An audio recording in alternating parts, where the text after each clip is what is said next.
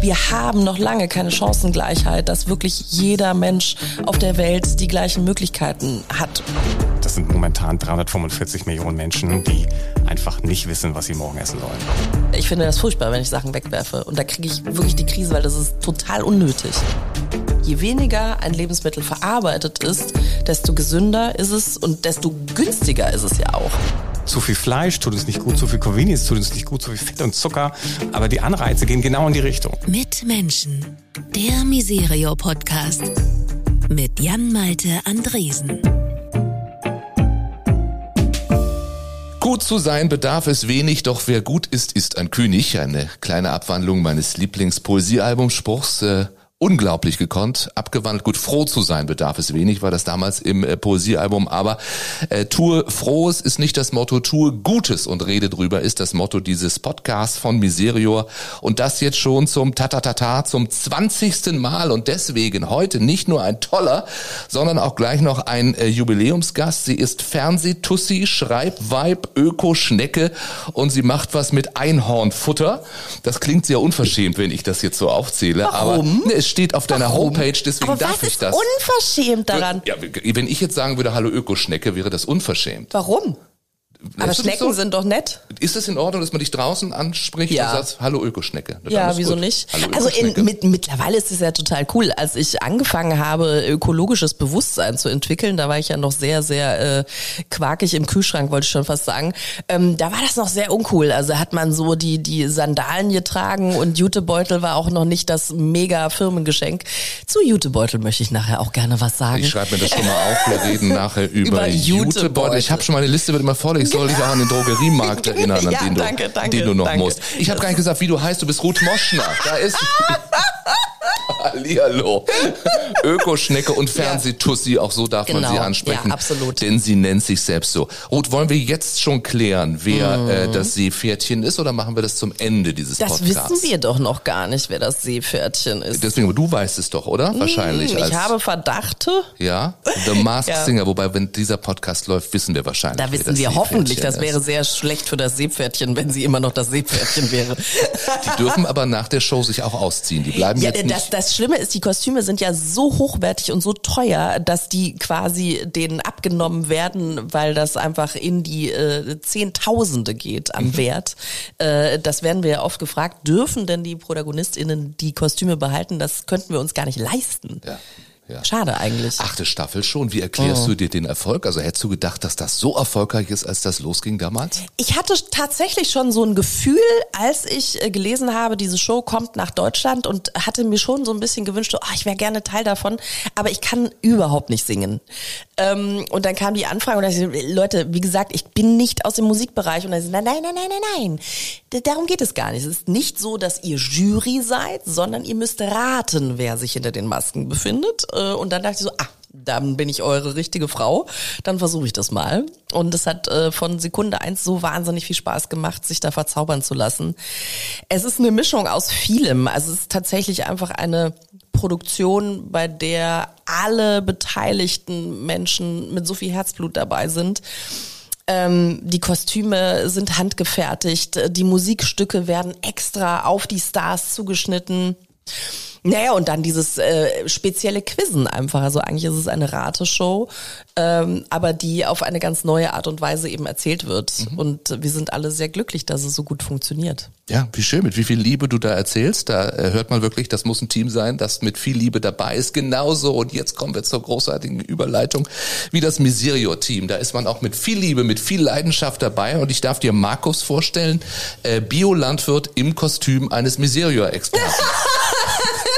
Und vor allem ehemaliger Schweinebauer, genau. Äh, Ohne Großartig. Schweine, ohne Schweinekostüm diesmal. Herrlich. Aber das hätte mich sehr gefreut, um ehrlich zu sein. Ich bin ein großer Schweinefan. Oh ja, ich Ja, to tolle Tiere. Ganz toll. Markus, du bist unser Experte heute. Wofür? Äh, was ist dein Bereich bei Miserio?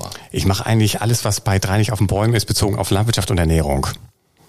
Hunger, Welternährung, Ökolandbau, konventioneller Tierhaltung, alles was dazu gehört. Das ist auf meinem Tisch. Damit ist das Thema gesetzt für die nächste Stunde. Herrlich, Rot, ich ja. freue mich wahnsinnig. Das ist so ein äh, Liebe- und Hassthema bei mir, weil ich davon überzeugt bin, dass man so unfassbar vieles besser machen könnte und ich hätte so viele Ideen und keiner ruft mich an und will es wissen. ähm, dass ich, ich war gerade mit dem NABU, also ich bin ja NABU-Mitglied seit äh, 500.000 Millionen Jahren und ähm, wir waren gerade unterwegs äh, in Sachen Insekten und äh, haben da auch wieder wild diskutiert, gerade über äh, konventionelle Landwirtschaft und äh, eben all diese Sachen. Ja, ist ja großartig, dass du dich jetzt schon als, als so solche Expertin outest, weil das heißt ja dann, wenn ich mal einen Telefonjoker brauche, dann kann ich dich anrufen, Ruth, ja? kommt drauf an, kommt drauf an. Oh Mann, das wäre großartig. Ich bin ziemlich viel auf Podien unterwegs und ziemlich viel äh, auf Messen und so weiter, auf Vorträgen. Und da gibt's ja schon manchmal den ein oder anderen Hinweis, so, oh, da könnte ich vielleicht jetzt mal, ne, jetzt weiß ich ja, die Ruth fragen. Hm, Wir haben euch nicht umsonst zusammen mit diesem Kein Podcast Druck, bitte, äh, gesteckt, kein Druck.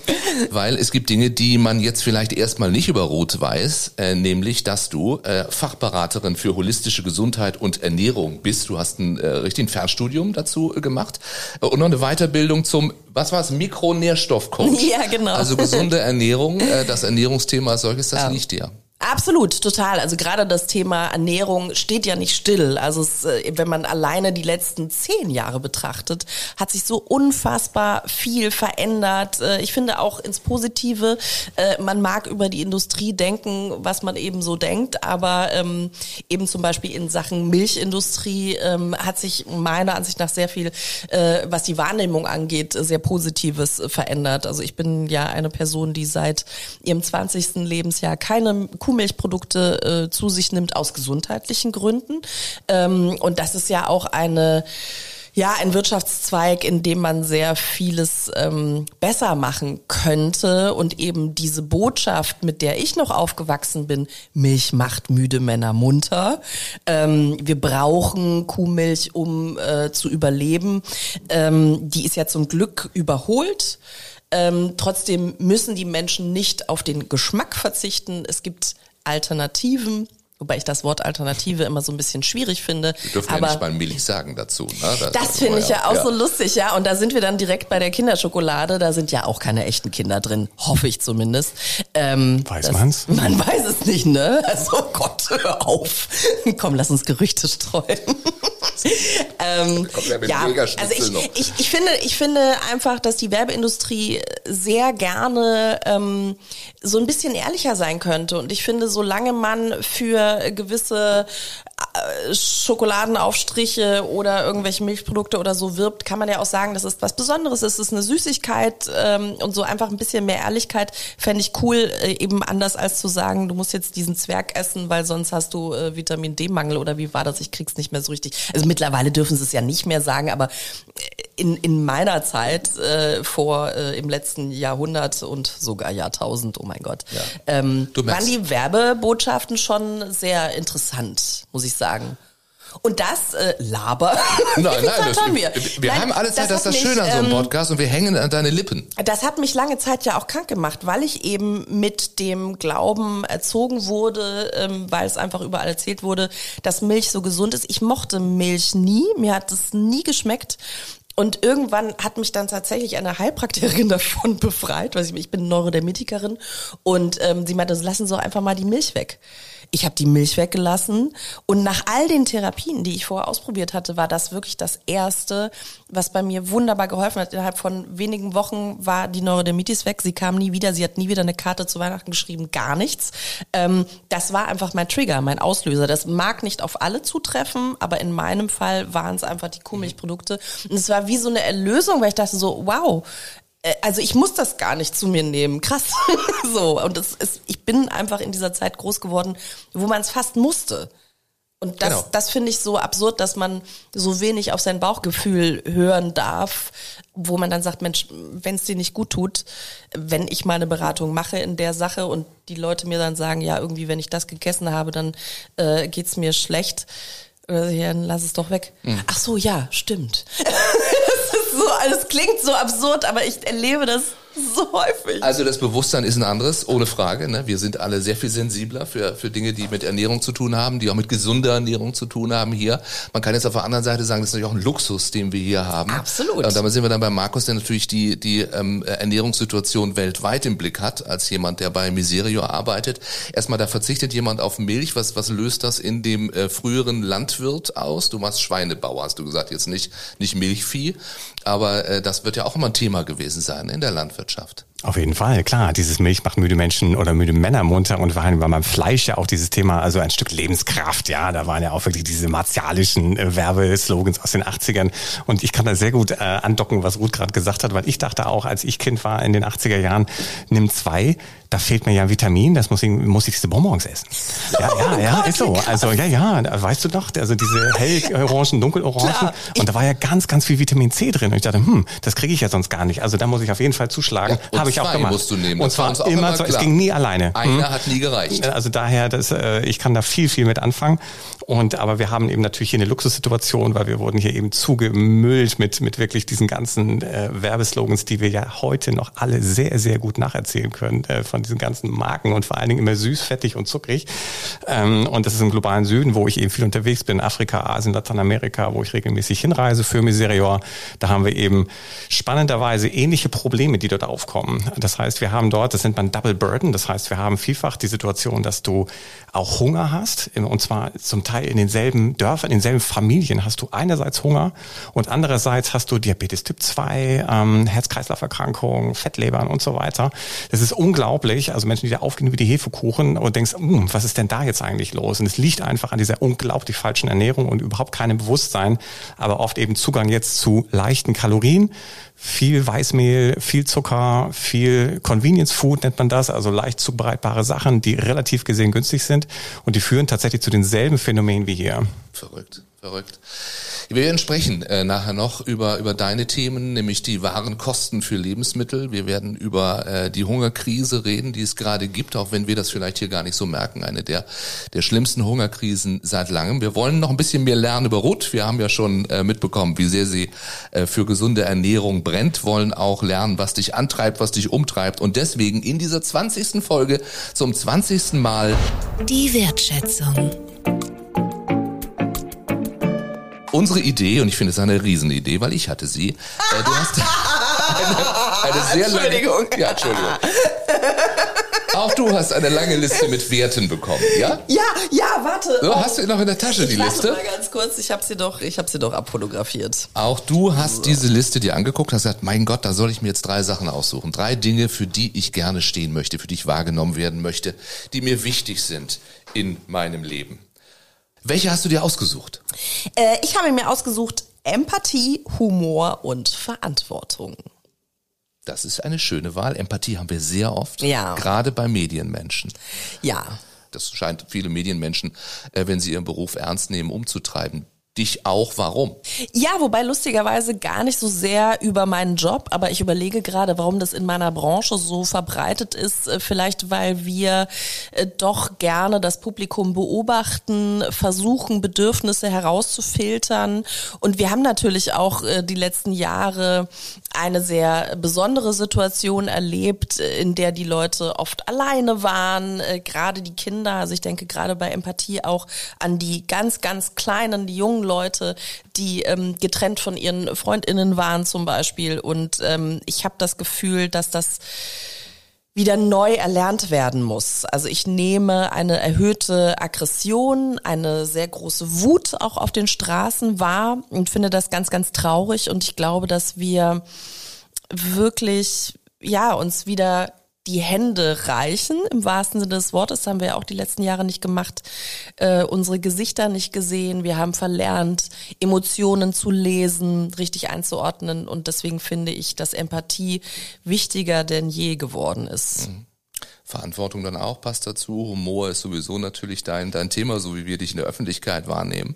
Humor hilft in den schlimmsten Krisen. Also ich komme ja aus einer Familie, ähm, in der ähm, ja sehr viel Mord und Totschlag passiert ist. Ich habe jüdische Wurzeln und ähm, ich weiß einfach, dass der Humor äh, immer ein, ein ganz, ganz wichtiges Mittel war, auch durch schwere Krisen zu kommen. Also sich selber nicht so ernst nehmen, ähm, aber eben auch mal äh, ein Drama wegzulachen, mache ich auch sehr gerne. Ich hatte ja eine sehr schwere Geburt und das Erste, was ich gemacht habe, war, dass ich gelacht habe, als ich auf die Welt gekommen bin und nach Sauerstoff geschnappt habe. Also es ist so ein bisschen in den Genen, glaube ich. Ja. Alle diese Werte, äh, Humor, na doch auch Humor, hätten dir auch geholfen, wenn du deinen ähm, anderen Berufswunsch wahrgemacht hättest. Du wolltest gerne Medizin studieren. Schauspielerin ja, ich, oder Ich wollte ganz ja. konkret Chirurgin werden tatsächlich ähm, und habe dann auch tatsächlich immer im Schulunterricht äh, bei meinen Radiergummis habe ich erst so die Organe eingezeichnet und dann gab's dann äh, während des Mathematikunterrichts auch mal eine Lebertransplantation oder so äh, schön irgendwie aufgeschrieben. Man hat ja so unglaublich tolle Instrumente auch im äh, Federmäppchen dabei gehabt, so kleine Skalpelle und mit dem Zirkel wurde dann äh, erstmal die die Haut aufgeschlitzt und dann die Leber entnommen und dann auch wieder schön zugeklebt, natürlich nicht genäht.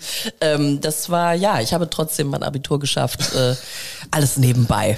Gut. Weißt du Bescheid? Aber hast du dir so viel im Selbststudium beigebracht, dass Ja. du im Notfall jetzt, sag, ja. wenn es heißt, ist ein Arzt anwesend, könntest du mit dem Zirkel nochmal beigehen? Selbstverständlich nicht.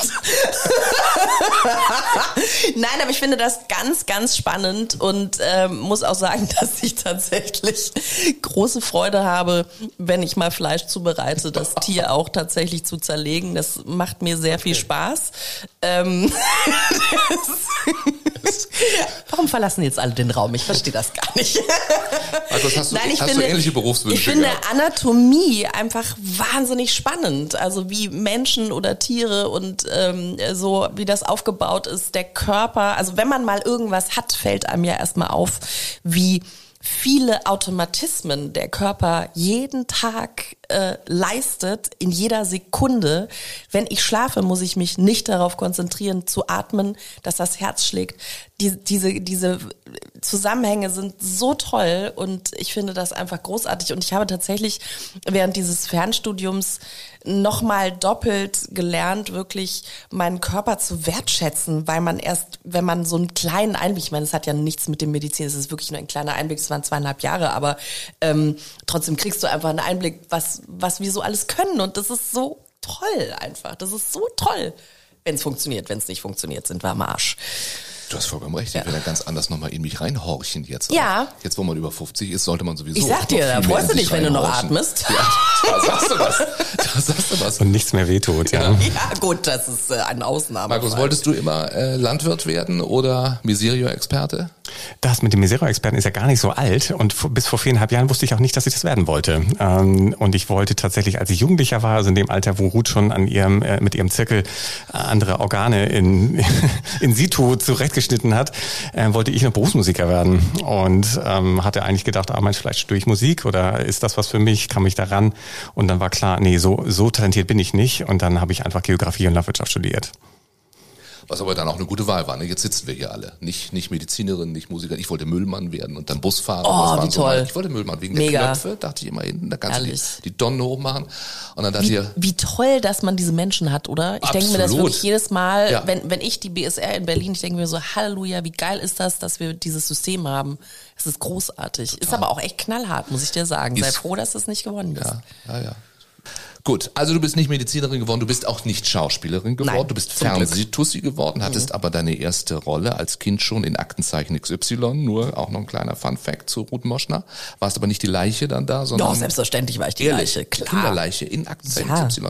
Aber das macht doch was mit einem, oder? Das sind doch traumatische Erlebnisse, oder Also nicht? dadurch, dass ich äh, mit vier angefangen habe, habe ich am Anfang tatsächlich nicht verstanden, worum es geht, dass das auch wirklich echte Fälle sind. Und ich muss auch sagen, das waren also die Auflagen für Kinderarbeit, äh, die es ja letztendlich auch war, waren sehr, sehr hoch. Also wirklich äh, Jugendamt und Arzt und so weiter und so fort. Später dann die Schule ähm, mussten alle ihr Einverständnis geben und äh, ganz strenge Drehzeiten mussten eingehalten werden.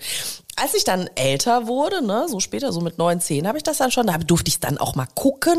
Ähm, und das fand ich dann schon echt gruselig. Also, dass, äh, wenn du dann realisierst, oh Gott, ich spiele da wirklich eine äh, junge Person, die tatsächlich tot im Wald dann gelegen hat. Und das fand ich schon krass. Aber ich, ich liebe diese Sendung bis heute, weil die wirklich dazu aufklärt, äh, Kriminalfälle zu lösen. Das ist sensationell. Mhm. Ja. Aber das waren so meine, meine ersten Schritte sozusagen. Also, Ruth, war das ein bisschen was wie bei Es geschah am helllichen Tag mit Gerd Fröbe? Das ist der 50er Jahre Thriller. Kennst du den? Ist, war das so?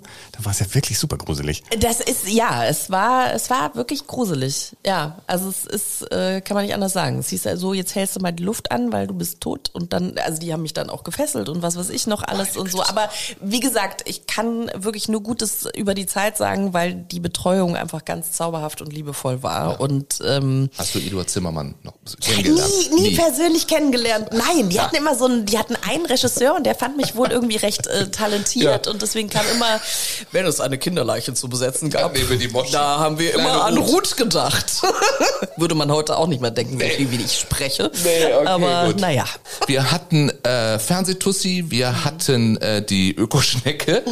Das Schreibweib müssen wir noch aufklären. Ich komme auf acht Bücher, Romane, Kochbücher. Das letzte Total Detox, ja. was sie schon immer mal loswerden wollten auch eine Folge eben deines Fernstudiums und äh, mal gucken, was man, was, was wolltest du schon so alles loswerden? Also das Schöne ist, dass äh, auch hier im Laufe der Pandemie die äh, Wichtigkeit und Richtigkeit äh, von dem Einklang zwischen Körper und Geist so deutlich geworden ist. Ähm, also im ganzheitlichen geht's ja eben darum, dass nicht nur der Körper gesund sein soll, sondern eben auch die Seele. Also ähm, es gibt ein ganzes Kapitel, wo wir uns eben um die mentale Gesundheit kümmern, ähm, wenn man sagt, wie sortiere ich toxische Freundinnen aus. Äh, wie, man kann da so ein bisschen gucken, wie man mit äh, Kritik von außen umgeht und so weiter und so fort. Also wirklich für, für jede Person was dabei und eben so ein bisschen äh, Detox für zu Hause. Also man muss da jetzt nicht unbedingt in ein sauteures äh, Resort fahren. Ähm, man muss dazu sagen, ne, Säurebasenhaushalt wird im ganzheitlichen ein bisschen anders betrachtet als in der Schulmedizin. Wenn man da übersäuert ist, ist wirklich äh, dramatisch. Also wenn der ganze Haushalt durcheinander gerät. Äh, wir ganzheitlich gucken ja schon so ein bisschen prophylaktisch und äh, im Idealfall kümmert man sich um die Gesundheit, wenn sie noch da ist. Und da gibt's eben verschiedene Modelle. Äh, da kann man sich dann was aussuchen. Ähm, bei ernsthaften äh, Beschwerden sollte man natürlich äh, dann den Fachmann oder die Fachfrau besuchen. Da tut's natürlich nicht nur ein Buch oder irgendwie eine Übung, aber ja. das sollte natürlich äh, jedem klar sein, dass das dann natürlich nicht so easy peasy ist. Aber ähm, ja, bis dahin können das ja auch schöne, schöne äh, Anregungen einfach sein. Ne? Also auch Absolut. mal nachzudenken, in sich ja. einzuhorchen, wie du ja vorhin so schön Und gesagt hast. Die Rezepte, also ich habe auch tatsächlich darauf geachtet, äh, da ist jetzt nichts mega, ich glaube, das Exotischste sind Chiasamen, die aber für mich einfach in der Hand habe, wirklich auch ganz, äh, ganz gut sind. So, da gibt's auch einen äh, Trick, damit die nicht so froschleichig irgendwie rüberkommen. Da hatte ich ja immer so ein bisschen, äh, wenn man Chiasamen einweicht, dann hast du wirklich irgendwie so einen Haufen Froschleich im Glas irgendwie schlafen haben. Und äh, wenn man die durch den Mixer jagt, ist das ganz toll. Dann hast du wirklich irgendwie einen ganz coolen Pudding. und ähm, meine Liste hier einmal Chiasamen durch Mixer, den Mixer. Ja, Froschleichgefühl, genau. das kenne ich. Ja, ja, ja, genau. Und das dann hast du mehr zwischen den Zähnen als irgendwie ja. äh, dann auch ein Thema. Deinem, ist das auch Detox? Ja, oder? Äh, ja, aber also ich persönlich habe das schon eher an unsere Gesellschaft angepasst. Also wir leben ja in einer Überflussgesellschaft und ich finde, dass jetzt gar nichts essen in so einem krassen Kontrast steht zu dem deutschen Essverhalten. Ähm, das fand ich sehr lebensfern. Also ich versuche schon, ich bin auch jemand, die ich kaue sehr gerne. Auch darum geht's natürlich im Buch. Und wirklich eben, man, man darf essen, aber vielleicht hat man dadurch auch die Chance, seine Einstellung zu Lebensmitteln Lebensmitteln so ein bisschen zu verändern. Mhm. Es ist natürlich sehr einfaches Essen. Die Kartoffel spielt eine große Rolle. Auch ursprünglich natürlich nichts Deutsches, aber inzwischen natürlich mit sehr viel Liebe und Freude eingebürgert. Ähm, also so einfache Rezepte, die schnell zuzubereiten sind, äh, ohne großes Hexenwerk. Aber ähm, ja, also gar nichts essen, finde ich, okay. ist immer so ein bisschen herausfordernd für unsere Gesellschaft. Und dann fängst du wieder an und dann bist du wieder so in deinem Trott drin. Ähm, mir geht es ja darum, dauerhaft letztendlich für die Menschen was zu verändern, dass man sagt, ach Mensch, das koche ich jetzt. Ich benutze so viel von den Rezepten einfach in meinem Alltag. Mhm. Äh, da muss ich jetzt nicht unbedingt einen Detox äh, machen, sondern einfach, weil es lecker ist, die Suppen sind schnell gemacht Ich, ich gehe davon aus, dass äh, Markus das gerne hören möchte, aber ich hätte jetzt bei Detox an Fasten gedacht. Ähm, habe zum ersten Mal in meinem Leben auch so eine Kur gemacht. Fünf Oh, Tage. irgendwie. Ja, man sieht es nicht. Du hast, ich habe sofort den prüfenden Blick gesehen. Nein, ich habe nicht. Fühlte mich, fühlte mich unglaublich nach, den, nach diesen fünf Tagen und habe dann bei Detox eben daran gedacht. Deswegen schön, wenn du sagst, dass es nicht so ist, denn ähm, wenn wir jetzt wieder auf die Hungerkrisen, auf Ja. die weltweite Situation gucken, habe ich mir dann gleich äh, in mich hineingehorcht und gedacht, wie irrsinnig ist das? Mhm. Ja, wir reden über Hunger in der Welt und hier äh, kaufst du dir für viel Geld irgendwelche Gemüsebrühen und willst mal fünf Tage nichts essen, um gesünder zu werden. Das zeigt doch eigentlich den, den Irrsinn, oder? Klar, der Irrsinn ist einfach, dass wir genug Lebensmittel auf der Welt haben, ja. Ähm, Und hier sowieso in Deutschland, wir leben, wie Ruth schon sagte, in einer Überflussgesellschaft. Also hier muss theoretisch keiner hungern, obwohl tatsächlich auch in Deutschland die Ernährungsarmut äh, mehr wird. Das heißt, Menschen haben weniger Geld und die Leute, die in prekären, schwierigen Verhältnissen leben, die haben tatsächlich, die ernähren sich, das kann man gut nachweisen, wirklich sehr unausgewogen und sehr ungesund. Und das ist leider im globalen Süden ganz genauso. Und wir haben aber eben auch wirklich Menschen, die zu wenig Kalorien zu sich nehmen können, also einfach weil physisch zu wenig da ist. Und das ist, äh, das sind momentan 345 Millionen Menschen, die einfach nicht wissen, was sie morgen essen sollen. Aber es wäre genug da. Ne? Also es kann ja dann vielleicht der eine oder andere auch denken, oh, wir werden immer mehr auf der Welt, es ist einfach nicht genug an, an Nahrungsmitteln da. Das Gegenteil ist der Fall. Genau, genau. Wir haben für acht Milliarden Menschen wirklich ausreichend Kalorien auf der Erde. Ausgewogen genug Obst und Gemüse haben wir tatsächlich nicht für alle. Also da ist noch, müssten wir tatsächlich noch mehr produzieren, aber rein kalorisch, so dass wir wirklich einfach nicht hungrig äh, in, ins Bett gehen müssen. Gerade für die Kinder ähm, ist eigentlich genug da. Und es ist so, momentan herrscht mehr Hunger denn je oder so groß ist der Hunger wie schon lange nicht mehr. Wo ist es denn momentan am schlimmsten, wenn man das überhaupt so sagen kann? Weil Hunger ist immer, immer schlimm und existenziell natürlich. Es ist eigentlich in den Ländern am schlimmsten, wo, wo Krieg momentan herrscht. Ähm, weil da, wo Krieg herrscht, können, kann keine Landwirtschaft betrieben werden, kann nichts erzeugt werden. Und das ist zum Beispiel im Jemen der Fall, ist in Afghanistan der Fall. Ähm, aber wir haben eben auch zum Beispiel im östlichen Afrika haben wir jetzt die sechste Regenzeit hintereinander, wo es nicht geregnet hat. Also da ist einfach trocken. Und also das ganze Horn von Afrika, Somalia, Teile Kenias, Tansanias, da ist einfach, da fällt kein Regen und wenn kein Regen, kein Wasser da ist, dann können die einfach nichts ernten. So, was kann Miserio dann tun? Also ihr geht ja jetzt auch nicht hin und, und füllt äh, Container, äh, die ihr da runterbringt, sondern das wissen wir ja nun auch äh, in, in Folge 20 haben wir es gelernt, Miserio unterstützt Projekte vor Ort jeweils. Aber was, was kann man da konkret tun? Was macht ihr? Genau, unsere Projekte sind eben nicht Nothilfe, das ist manchmal auch notwendig, einfach wenn wirklich akuter Hunger oder gerade ein Wirbelsturm war oder ein Erdbeben, so dann äh, hilft Miserio auch mit Projekten bzw. mit Partnern von uns, aber wir versuchen eben langfristig zu helfen. Also wie kann man die Menschen dazu befähigen, dass die bei der nächsten Katastrophe, bei der nächsten Dürre und bei der nächsten Heuschreckenplage damit gut und besser klarkommen. Und das heißt einfach, also wie kriegt man das hin, dass Bäuerinnen und Bauern und, und die Leute, die davon leben müssen, so, so stabil, so krisenfest sind. Und da gehört zum Beispiel das Stichwort so Agroforst dazu, also so kombinieren zwischen forstlicher, also Wald und Bäume und Sträucher und so weiter und eben so äh, jährlichen Kulturen zusammen. Das ist also besonders krisenfest. Und das Ganze heißt bei uns dann Agrarökologie. Das ist so ein bisschen wie Ökolandbau in Deutschland, nur noch ein bisschen weiter gefasst. Und damit haben wir sehr, sehr gute Erfahrungen gemacht, auch gerade in, in Afrika, Lateinamerika und Asien, wo einfach durch die Pandemiezeit Leute genug zu essen hatten, das ganze Jahr über. Ich war jetzt gerade in Sri Lanka und Indien auf Dienstreise. Da haben mir die Leute gesagt, ja, ich kann von meinem Betrieb, es war nur eineinhalb Hektar, das ist wirklich nicht viel, ähm, elf Monate im Jahr mich alleine von meinem eigenen Betrieb ernähren und zwar einfach aus Grund der Fülle von Obst und Gemüse und ein bisschen Reis, was ich da anbaue. Und ich leide, ich und meine vierköpfige Familie leiden keinen Hunger. Ja, also auch wirklich langfristige Hilfe dann, äh, Hilfe zur Eigenversorgung, dass es keinen Hunger gibt. Aber habe ich das richtig verstanden äh, vorhin? Du hast gesagt, es gibt sehr ähnliche Krankheiten dann irgendwann wie bei uns. Also auch da Hilfe dann zu einer ausgewogenen Ernährung dann. Genau, genau. Also na, Menschen, die sich so ernähren, wie ich es gerade beschrieben habe, eben die viel Obst und Gemüse anbauen können und eben für Reis oder Mais so weiter sorgen können, die sind eben in der Regel auch nicht fettleibig und haben keinen Diabetes Typ 2, sondern die ernähren sich auch ordentlich.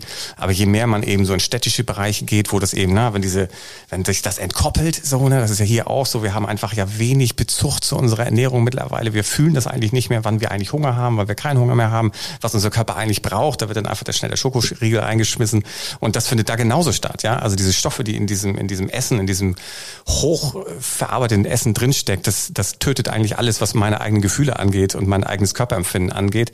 Und genauso ist das da eben auch. Und dann kriegt man eben in in Manila an jeder Ecke kriegst du halt so Convenience Instant Noodles, ja, die vor Fett triefen und vor einfachen Fettsäuren ähm, und die machen auch relativ schnell satt, aber die sind alles andere als gesund und ausgewogen. Verrückt, ne? dass dann die gleichen Fehler gemacht werden, die wir hier schon seit vielen Jahren machen und wo wir jetzt gerade versuchen, davon runterzukommen, auch mit deiner Hilfe dann, ne? also äh, mit jemandem, der uns sagt, wie gesunde Ernährung aussieht. Was machen wir denn falsch, also aus deiner Sicht? Ich finde, Markus hat es äh, einfach perfekt schon auf den Punkt gebracht. Äh, ich werde ja auch immer gefragt, so wie geht denn gesunde Ernährung? Und du kannst das nicht in einem Satz zusammenfassen, weil es sehr individuell ist.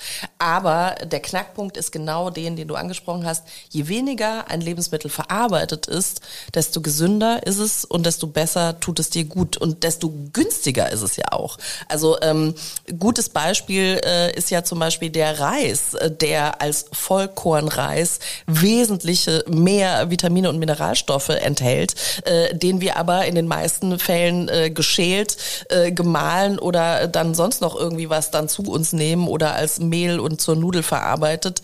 Ähm, das ist einfach absurd, weil die Natur bietet uns eigentlich ein, die, die perfekten Pakete. Also wir haben es ja da. Also da, das ist ja, das ist ja das Absurde. Es ist ja da und es wäre so einfach.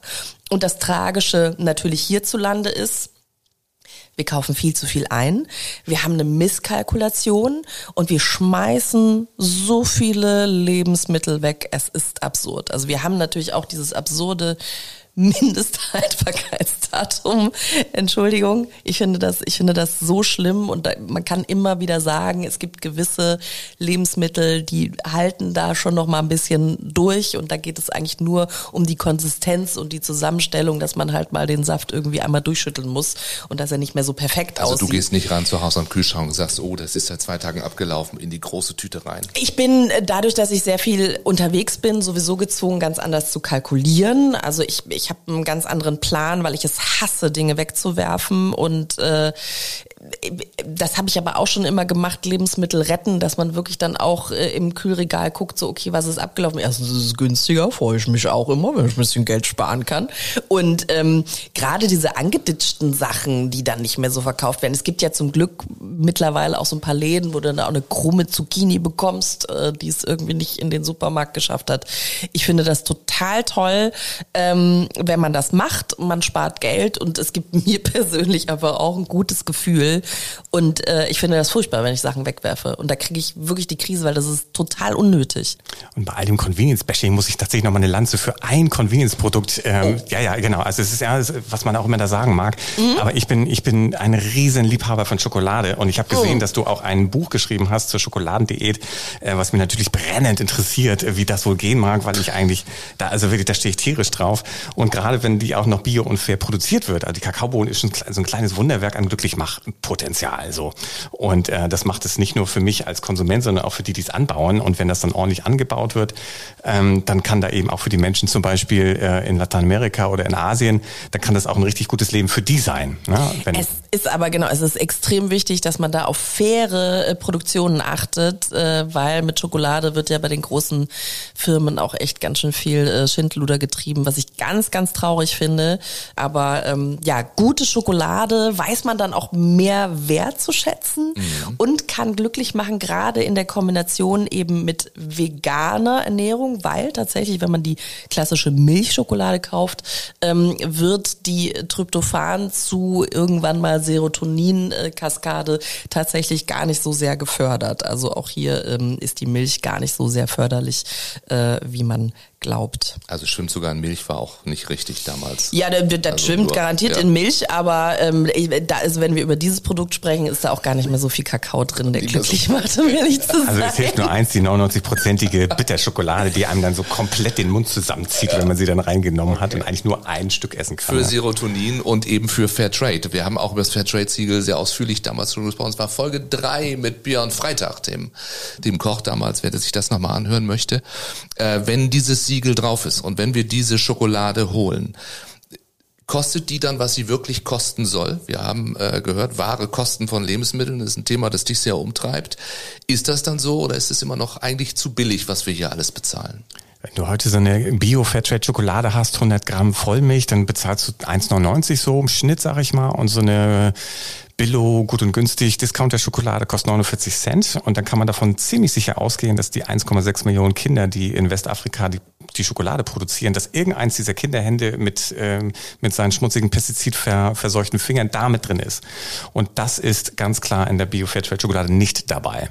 Deswegen macht es sie teurer. Das heißt, eigentlich hast du bestimmte Kosten, die in dieser Schokolade nicht mit drin sind, ja, die eben nicht auf die Umwelt oder auf die Kinder oder auf hm, hm, hm, ausgelagert werden. Das ist schon richtig cool. Deswegen, ja, in meinem Portemonnaie direkt, wenn du dir hinfasst, oh ja, ist schon ein bisschen teurer und äh, richtig doof.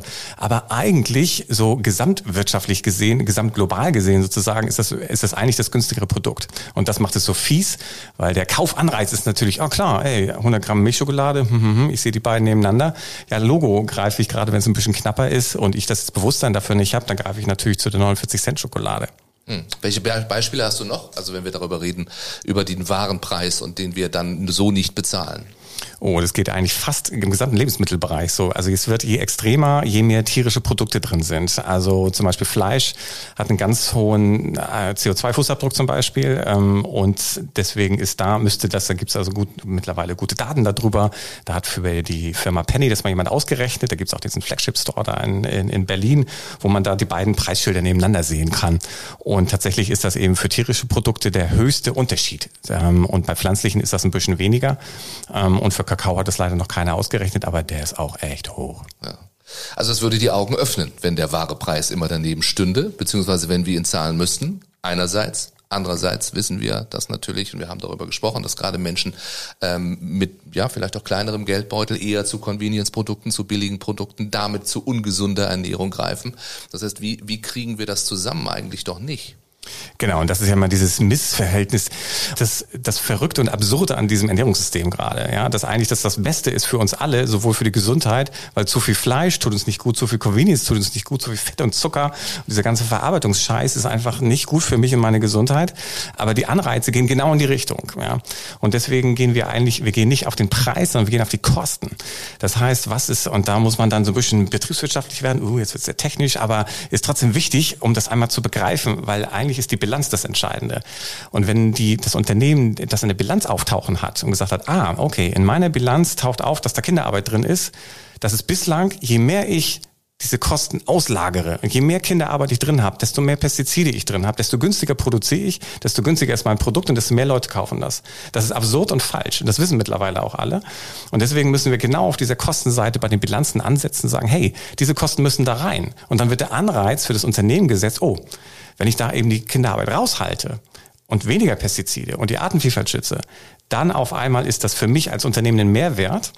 Und der muss sich dann eben auch natürlich irgendwann im Preis niederschlagen, muss aber nicht heißen, dass alles teurer wird, überhaupt nicht, sondern eher das Gegenteil. Die jetzt schon guten Produkte würden dann tendenziell günstiger werden vermutlich. Und die aber, die, die ganz großen Schaden verursachen, die würden teurer werden. Und damit hättest du dann im Lebensmitteleinzelhandel den Impuls, ah ja, die gute Schokolade, die ist jetzt gar nicht mehr so viel teurer, und außerdem ist sie so viel geiler und deswegen greife ich da auch zu. Mhm. Und sonst ist es das Grundprodukt, das nicht verarbeitet ist, also der Vollkornreis, auf den Ja, aber ich, ich muss Markus äh, total, also ich kann gar nicht so äh, viel mit dem Kopf nicken. Äh, ich finde das großartig, weil das nimmt auch so ein bisschen die Last und die Verantwortung, jetzt sind wir wieder bei diesem großen Wort, von den VerbraucherInnen weg, weil ich finde nicht, dass man so anmaßend sein kann und sagen kann, du musst jetzt darauf achten, woher ist dieses Produkt, du musst es ausrechnen, du trägst die Verantwortung. Nein, definitiv nicht. Ähm, deswegen finde ich das super, die Verantwortung an die Unternehmen und natürlich dann auch von der Politik gesteuert weiterzugeben, weil es ist deren Aufgabe. Die machen die Regeln und nicht dann am Ende des Tages die VerbraucherInnen, weil wieso? Ich, ich gehe ja nicht, äh, ich studiere nicht vorher irgendwelche äh, landwirtschaftlichen Sachen, bevor ich irgendwie in den Supermarkt gehe. Ich habe vor Miserio bei, bei Edeka gearbeitet, ähm, für den WWF, diese Kooperation und da habe ich einfach im Maschinenraum von Edeka sehen können, wie so ein Unternehmen funktioniert. So und daraufhin und jetzt da bin ich dann raus und bin dann zu Miserio und dachte mir, das nimmst du jetzt als die Chance. Jetzt kannst du hier frei arbeiten und kannst einfach mal versuchen, wirklich das so zu transformieren, dass wirklich weg vom Verbraucher, der, der ist voll, der ist zu, der hat echt andere Probleme, der soll sich damit nicht mehr auseinandersetzen müssen. Das muss einfach klar sein im Laden und im Preis. Das ist das beste Produkt für mich und für die Umwelt. Zack, kaufen, fertig. Und darauf muss es hinauslaufen. Und das ist momentan nicht der Fall. Es wird viel zu viel auf den Verbraucher abgewälzt. Der kann das einfach nicht leisten. Und deswegen äh, sind wir so sehr auf diesem wahre Kostenthema dran. Quasi nicht mehr, äh, noch mehr Bildung und noch mehr, äh, du musst doch mal und die erhobene mhm. Moralkeule.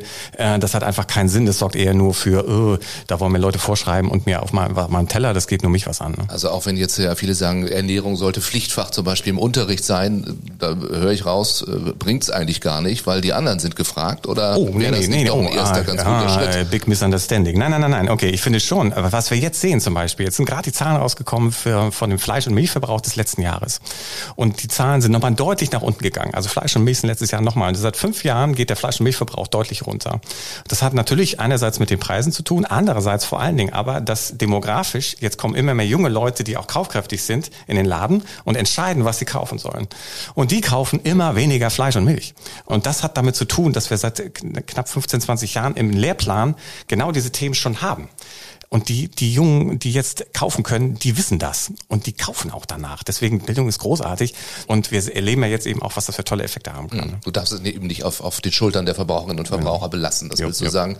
Und du würdest aber sagen, es ist das jetzt, äh, also ich habe 26 Tochter, 15 äh, und Sohn 21. Sohn isst Fleisch. Die anderen beiden, die Töchter sagen die bloß nicht. Also viel gelernt und da geht das schon zurück. In der Tat. Ich hätte jetzt nicht gedacht, dass es an, an Lehrplänen liegt, aber offenbar dann schon. Du weißt das besser.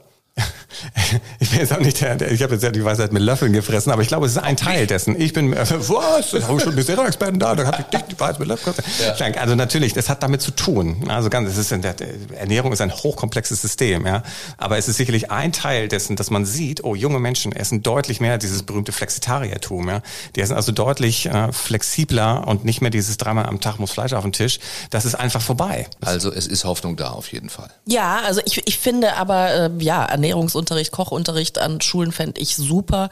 Ich war äh, im Zuge des Bio-Siegels äh, ja auch vor vielen, vielen Jahren äh, an Schulen unterwegs. Wir haben mit den äh, Leuten gekocht und das war ganz spannend, weil ähm, die Gemüsearten waren schon, wurden erkannt, aber was man draus macht, eben nicht. Also da fehlt dann eben doch die Kreativität und äh, da ist es, glaube ich, schon ganz schön, dass man da die Verantwortung so ein bisschen wegnimmt vom Elternhaus. Wir haben mittlerweile ja auch ganz viele Alleinerziehende, die gar keine Zeit haben, da jetzt mittags noch irgendwie kreativ zu kochen. Und ähm, da ist es, glaube ich, ganz, ganz schön, einfach auch gemeinsam was zu machen und danach auch wieder gemeinsam am Tisch zu essen, ähm, dass, dass man eben dieses Gemeinschaftsgefühl wieder äh, aufkochen lässt im wahrsten Sinne des Wortes. Ja, aber das Ernährungscoaching kommt ja auch von der Generation. Also nochmal hier, ich glaube, das ist bei uns zu Hause wie bei vielen anderen Familien auch. Also wir Älteren, wir lernen auch Dinge und, und müssen uns dann auf Dinge einstellen, die wir vorher vielleicht für uns immer ausgeschlossen hätten. Nämlich äh, zum Beispiel, dass es heute kein Fleisch gibt.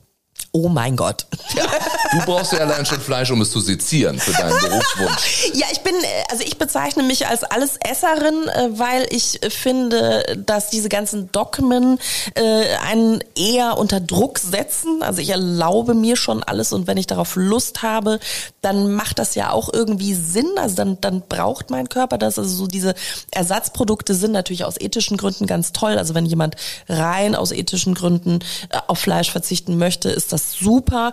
Ähm, aber da muss ich dann natürlich wieder als Gesundheitsberaterin sagen, die sind jetzt nicht unbedingt gesünder als Fleisch. Ähm, vielleicht kann man da einfach auch nochmal da würde ich mir wünschen, mehr dieses Nose-to-Tail-Ding zu machen, dass man sagt, äh, wirklich alles vom Tier zu verarbeiten, finde ich einen schönen Gedanken. Natürlich ist es trotzdem die Entscheidung, es stirbt ein Lebewesen, muss man mit klarkommen. Ähm, aber zumindest wird eben nicht der Rest weggeworfen, so wie es eben tatsächlich früher mal war. Auf jeden Fall, die Zündschnur ist ja richtig kurz beim Thema Fleisch. Also wir haben letztes Jahr eine Petition gemacht zusammen mit Greenpeace zum Thema Teller, Troch und Tank. Und es ging einfach darum, dass letztes Jahr sind eben nochmal nach dem Angriff äh, Russlands auf die Ukraine sind ja nochmal die Getreidepreise nach oben gegangen. Sind sie schon in der Pandemie, aber dann ist es nochmal richtig, richtig losgegangen. Und dann haben wir gesagt, oh, jetzt müssen wir echt mal was machen. Und was man machen kann, um Märkte zu entlasten, ist eben weniger Fleisch zu essen, weil wir in 60, knapp 60 Prozent des Getreides in Deutschland, was wir hier anbauen, wandert in den Tiermagen. Und das ist einfach nicht sinnvoll. Ja? Ähm, und das befördert einfach Hunger. Und ähm, da die Angriffe, die vor allen Dingen ich, weil ich war verantwortlich für die Petition da, also was ich da auf die Nase bekommen habe, das war wirklich sehr, sehr beeindruckend. Und da hat man gemerkt, wie eben, wie kurz die Zündschnur bei Leuten ist, wenn es um Thema Fleisch ist. Also da lässt sich eben keiner gerne reinquatschen und gerade natürlich die Leute, die eng mit dem Thema zu tun haben, schon mal dreimal nicht. Und dabei haben wir das gar nicht gefordert, haben gesagt nur, hey, wir essen sowieso zu viel, also gesundheitlich müssen wir sowieso weniger essen. Also hm, ähm, und es ist jetzt einfach aus einer Welternährungssicht super sinnvoll und klimatisch dreimal einfach, dass wir so ein bisschen vom Fleischkonsum runterkommen. Ähm, und das wurde aber gleich ausgelegt. Aber Miserio möchte ja den Fleischkonsum verbieten. Nope. Nein, haben wir nie gefordert. Ähm, und ist auch nicht, ich war wie gesagt selber Schweinebauer, äh, wird mir auch nicht über die Lippen kommen. Okay, und bei Edeka war er auch noch. Also ja, da kommt eins zum anderen. Ja, ja, viele, viele Ja, Bereiche also gesehen. Man, man stirbt natürlich nicht, wenn man mal irgendwie einen Tag auf Fleisch verzichtet, in Anführungszeichen. Also ich finde das Wort Verzicht dann eben bei der hohen Schlagzahl an Fleischkonsum Konsum sowieso so ein bisschen schräg. Äh, aber ja, also man, man kann natürlich auch über einen deftigen Eintopf, ich meine, hey, wir sind in Deutschland, da gibt's so geile, deftige vegetarische Gerichte auch. Geiler Eintopf, äh, Hülsenfrüchte ähm, über Nacht ankeimen lassen in Wasser. Dann gibt's auch die unsäglichen Blähungen nicht so, haben ja viele dann damit zu tun. Ist auch schneller gar im Übrigen, geht dann viel, viel schneller. Ähm, also das ist eine, eine coole Sache und dann ordentlich Gewürze reinhauen, äh, richtig lecker auf jeden Fall. Ich finde das herrlich, wie wir also von, von allem vom Großen, von der großen Weltpolitik, der Ernährungspolitik zum, Zum Eintopf. Bohneneintopf es hängt, kommen. Es hängt alles miteinander zusammen. Und ich finde diesen, diesen Ansatz, kein Essen in, in Trog oder Tank, sehr wichtig. Ne? Also doch, das haben wir uns, oder machen wir uns viel zu wenig klar und müssen wir uns jetzt vor den momentanen Krisen umso mehr tun und bewusst machen. Definitiv, auf jeden Fall. Da kommen wir nicht drum rum. Die Klimakrise wird uns auch in Deutschland immer stärker treffen. Also wenn ich jetzt irgendwie in Afrika und Asien unterwegs bin, klar, das Erste, was die Bäuerinnen und Bauern sagen, wir haben die Klimakrise, uns schon seit 15 Jahren. Das ist jetzt überhaupt nichts Neues hier für uns. Aber die letzten fünf Jahre haben das eben in Deutschland die Bäuerinnen und Bauern auch gemerkt, so massiv. Und, und dass wir einfach jetzt anfangen müssen, A, mit der Lebensmittelverschwendung, das ist das Leichteste, ja.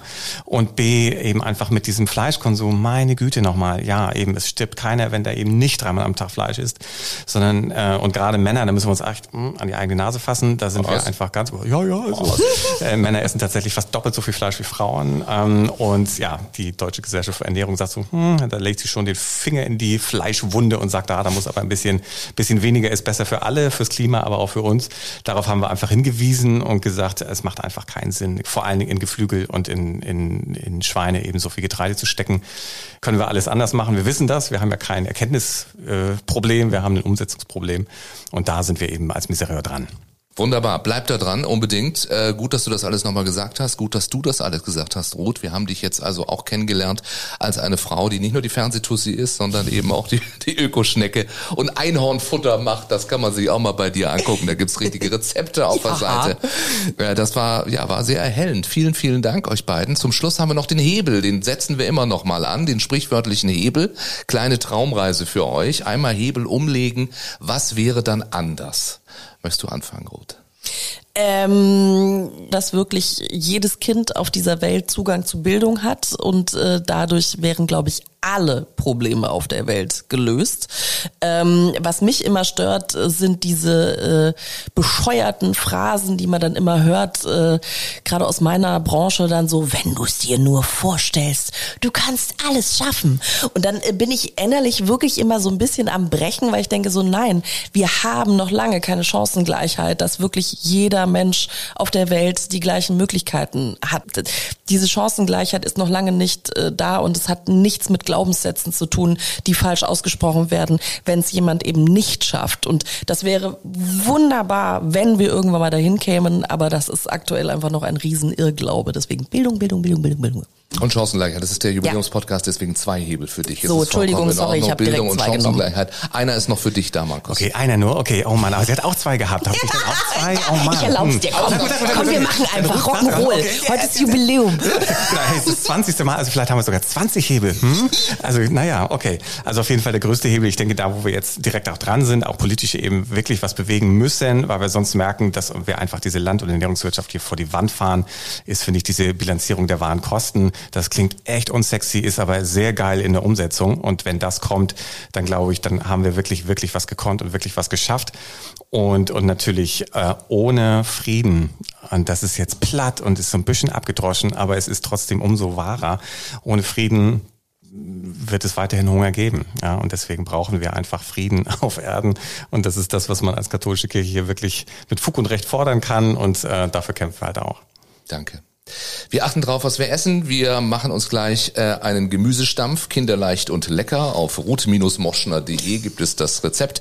Wir klicken auf miserior.de unter informieren, E wie Ernährung. Da gibt's auch ganz viel nochmal zu lesen äh, zu dem, was wir heute besprochen haben. Äh, ich danke euch. Ruth, du musst zum Drogeriemarkt, sollte das ich dich ist erinnern. Richtig, ja, vielen Dank. NLT hatte ich mir aufgeschrieben. Ja. Du musst NLT. Ich weiß nicht mehr, wofür NLT. Nagellack.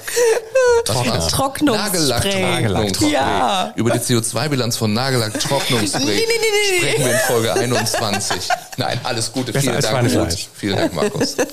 Ciao. Das war Mit Menschen, der Miserio Podcast. Mehr über die Arbeit von Miserio für Menschen in Not und wie auch du helfen kannst auf miserio.de.